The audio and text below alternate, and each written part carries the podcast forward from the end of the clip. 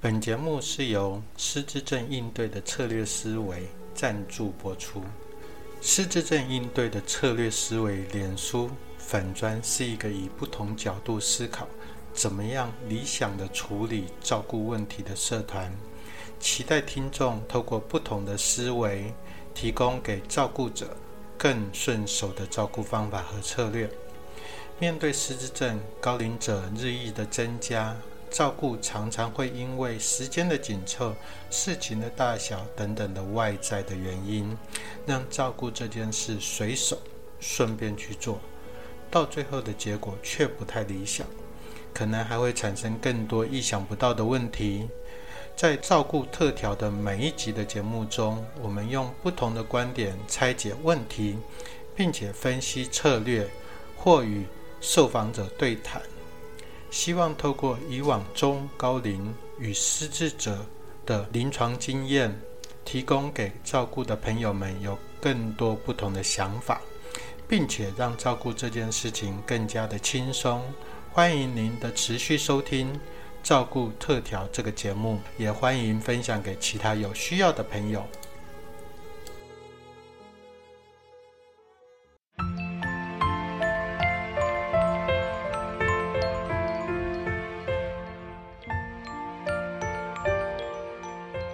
这是失智症应对的策略思维线上广播节目，我是黄耀庭心理师。失智症应对的策略思维是一个提供照顾知识的平台。我们长期专注在中高龄失智症照顾者等等的照顾议题上，欢迎大家可以多多关注。如果您有任何想讨论的或是提问的题目，欢迎。您可以在失智症应对的策略思维脸书粉砖中留言。如果您的问题是方便可以在节目中讨论完毕的，就有机会被我们选中在节目中分享。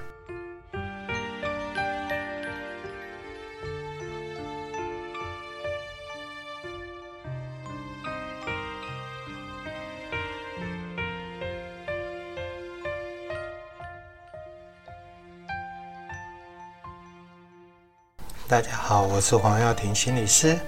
今天我们来到长谷川医师失智症系列的第三集。为什么失智症权威医师也不想进去日间照顾？影片里回到四十多年前，长谷川还是担任主治医师的时候的画面。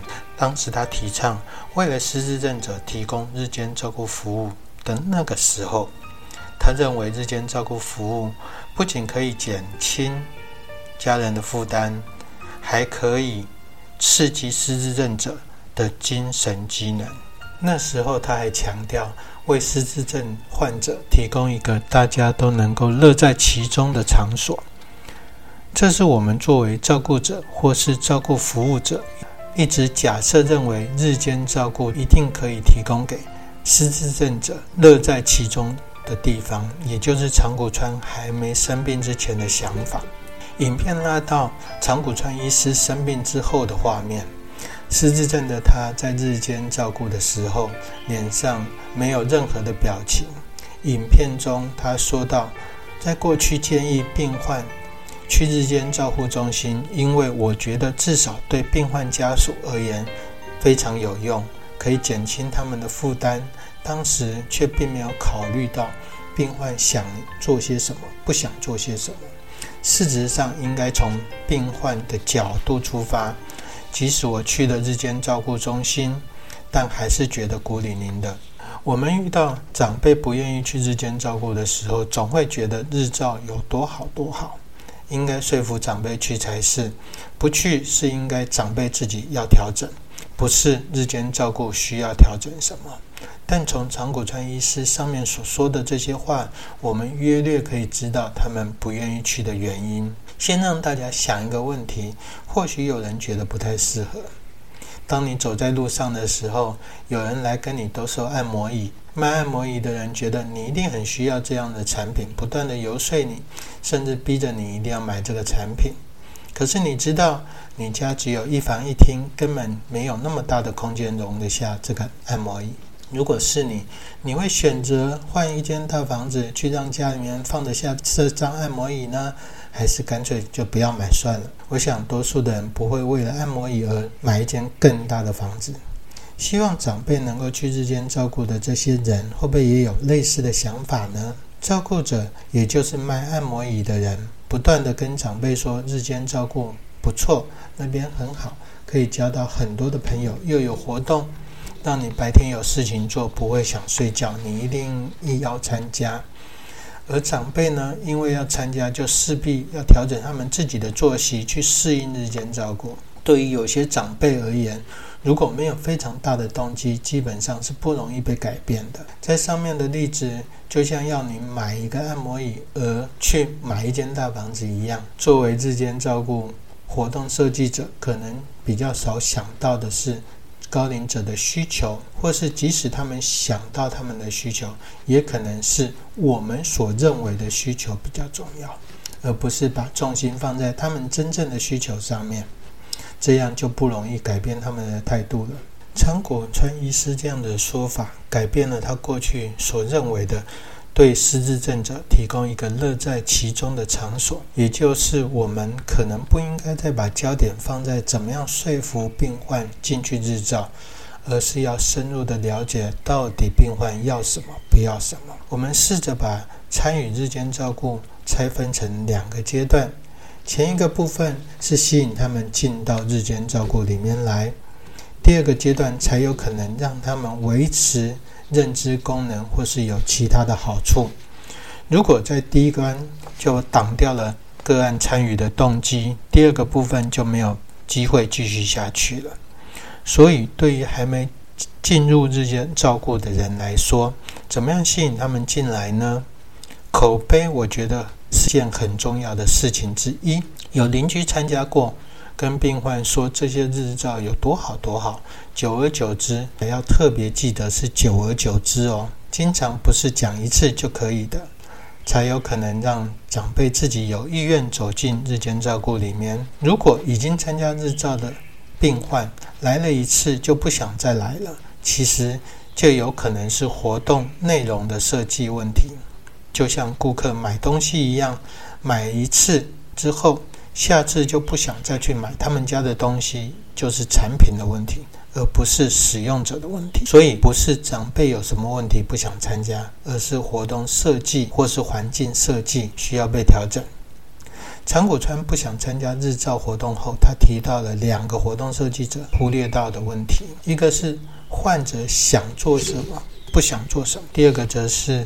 应该从患者的角度出发，我们再继续分析。一旦活动设计开始之后，会发生什么问题？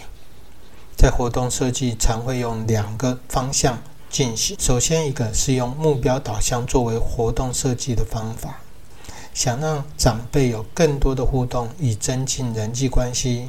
或是想要让长辈身体更健康，所以会把内容放在透过什么样的活动让长辈与其他高龄者有更多的互动，以增进人际关系。如果是想让是长辈身体更健康的，则会试着找找看有什么活动可以让他们动动手、动动脚、扭扭腰。另一种则是用认知功能导向去做活动设计。希望他们能够透过认知促进，而可以达到某些功能的维持。举个例子来说，很常见的就是校色测验这个活动，这是一个促进额叶功能、训练失认者能够弹性思考的测验。譬如说，用绿色印出“白”这个字，要求个案念出“绿”这个颜色。也有记忆力测验，用水果的卡牌做例子。先让个案记得所有的水果卡牌的位置，全部盖起来之后，再请长辈说出哪一种水果在哪一个位置上。顺带一说，尤其是认知功能导向的活动里面，很容易用现有的医院测验修改使用，把原来拿来评估的工具，后来却拿来当做活动使用。我们姑且不谈。测验伦理的问题，因为这个议题太大了。我们来讨论实际上会遇到的问题。把原来拿来当做评估的工具，后来却拿来活动上使用，会遇到以后病患实际认知功能变差，却因为经常的练习而缺陷不会表现在后来的检查之中。这样就有可能让医疗人员低估了长辈的缺陷衰退的可能。所以，如果不断的训练，让他的能力更好，或是不训练，让他表现出原来的样子，每个人都有自己不同的想法，自己心里面也有一把尺。另外，认知功能导向的活动设计还会遇到专业的评估工具，到底适不适合拿来当做活动使用？应该在严肃的测验室里面做的事，却在日间照顾里面当做快乐的活动使用。当回答错误的长辈，心态会是怎么想？原本应该气氛很热闹、很高兴、热络的活动，却忽略了错误反应时长辈的想法。他们也有可能对于自己所做的反应很丢脸哦。不知道你有没有发现，这些活动几乎都跳过长辈的想法和意愿，也都是设计者说怎么做就怎么做。如果跳过他们的想法，会不会让他们更不愿意加入日间照顾里面呢？另外，活动常见的两个隐形误区，第一个，先请大家想一想，在多年前我曾经听到的一句话，那时候听到有人说。给长辈种树，他就会认为自己有责任，每天会浇水，就会花很多的心思去照顾这些花草树木。我先给大家三十秒钟想想看，这句话有没有什么问题？请大家按下暂停键，想想看。时间到，应该不少人会觉得这很合理呀，本来就应该这样子。他们因为负责任，所以会努力照顾。可能问题不是想象的那么简单。给长辈照顾树木。他就会认为自己有责任，所以每天会浇水，所以会花更多的心思照顾。只要给长辈活动，就可以一路顺遂了吗？可能机会是有的，但我们这集的内容是谈谈那些不想来日照的长辈。活动设计者很容易这样子想：只要一个指令下去，或是一个活动下去，后面就会很顺利。这样的想法可能会高估了长辈的动机。过去我就曾经遇到过，有些日照开了一个快乐农场，他们非常希希望长辈能够在活动的时间加入一些呃园艺盆栽的一些活动，可是没想到长辈的一句话就堵住了带领者的嘴。长辈说：“我少年时阵有进产，退休了过后爱学我过景了。”这样。其实翻成国语就是：我从年轻的时候就种田，退休了以后还要我再种药。这是长辈愿意说出来他们自己的不高兴，还有更多人不愿意说出来，就有可能用愤怒啦、不配合啦，甚至有可能说吵着要回家这件事情来应应这个活动。这个主题是要帮助那些不愿意来参加日间照顾的人，这些问题都需要被考虑到哦。